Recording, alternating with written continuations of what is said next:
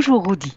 Vous assurez la correspondance du lundi depuis euh, Jérusalem. Alors depuis hier, les touristes sont priés de ne pas se rendre en Israël. Les frontières sont hermétiques, les conditions euh, sont drastiques. Les trains, les bus ne prennent plus de passagers à l'aéroport Ben Gurion. Oui, des mesures très très sévères, non seulement dans la direction que vous venez de décrire, à savoir que les touristes ne peuvent plus rentrer en Israël, et on dit même qu'il n'y aura presque pas d'exception, mais également dans l'autre sens. Euh, les Israéliens, euh, s'ils reviennent, s'ils partent euh, à l'étranger, et s'ils reviennent ici, ils seront en quarantaine, même ceux qui sont vaccinés pour trois jours pour les vaccinés, sept jours pour ceux qui ne sont pas euh, vaccinés. Alors évidemment, c'est le choc ici, parce qu'il faut comprendre que ces mesures très sévères interviennent alors que toutes les frontières étaient réouvertes. On attendait des centaines de groupes touristiques et pour les fêtes du tourisme juif pour les fêtes de Hanouka et du tourisme chrétien euh, pour euh, les fêtes de Noël. Et évidemment, pendant les fêtes de Hanouka, beaucoup d'Israéliens avec leurs bambins avaient l'intention de voyager à l'étranger. Et voilà que tous ces rêves-là s'écroulent en quelques, en quelques heures. Alors concrètement, hein, Israël a détecté euh, deux cas de ce variant Omicron, mais le ministre de la Santé, Nitzan Horowitz, pardon, a déclaré hier que l'évolution du nouveau variant était, je cite, sous contrôle. Oui, ce que, dit en fait, ce que disent en fait les autorités israéliennes, elles disent regardez, c'est vrai qu'Israël est le pays le plus vacciné au monde et ça a beaucoup surpris dans le monde. Pourquoi Israël a pris des mesures tellement sévères? Alors qu'est-ce qu'ils disent? Ils disent euh, on ne sait pas encore, il y a énormément d'incertitudes autour de cette affaire euh, du variant Omicron. Donc on prend des mesures de précaution. Si dans deux semaines, très limitées dans le temps, hein, toutes ces mesures dont on vient de parler, c'est pour deux semaines seulement. Si au bout de deux semaines, on s'aperçoit que le variant Omicron est beaucoup moins dangereux que ce que l'on croyait, eh bien on annulera ou alors on allégera ces mesures euh, sévères. Mais si on s'aperçoit que véritablement il s'agit d'une cinquième vague, au moins on aura pris des mesures de précaution.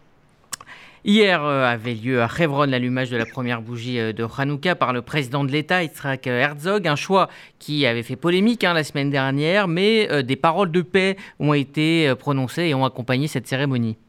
Un choix qui fait polémique encore ce matin à la gauche du gouvernement israélien. Il faut rappeler Yitzhak Herzog du Parti travailliste, c'est son propre parti tire à rouge contre le président de l'État. Mais euh, Yitzhak Herzog, lui, a deux messages. D'abord, il dit le caveau des patriarches, c'est l'ADN du peuple juif, euh, aussi bien comme le caveau de, de Rachel Imenu. Ce sont des éléments identitaires et c'est pendant 700 ans dans le passé, les musulmans avaient interdit aux juifs de pénétrer dans ces euh, lieux saints pour le peuple juif. Et bien maintenant, c'est fini, cela nous appartient, nous serons là à euh, jamais.